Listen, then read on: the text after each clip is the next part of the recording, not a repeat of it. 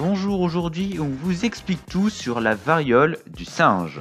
La variole du singe est un virus découvert en 1958 chez des singes. Le premier cas chez l'homme de ce virus a été découvert en 1970 en Afrique. Cette maladie n'est pas transmise à l'homme par des singes, mais par des rongeurs.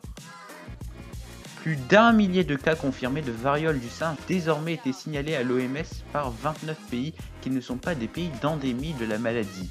L'OMS dit s'inquiéter d'un risque réel. En France, 91 cas ont été recensés, dont 2 dans les Hauts-de-France, 64 en Ile-de-France, 1 en Bourgogne-Franche-Comté, 8 en Auvergne-Rhône-Alpes, 1 en PACA, 10 en Occitanie, 2 en Nouvelle-Aquitaine, 1 en Centre-Val de Loire et enfin 2 en Normandie.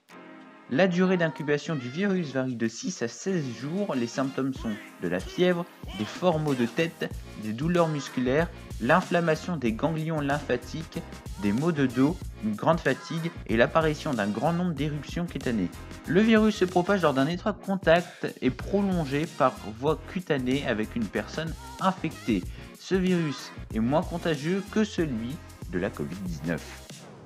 Si vous voulez en savoir plus sur l'actualité, je vous invite à visiter notre site https://askipsite.wixsite.com askip.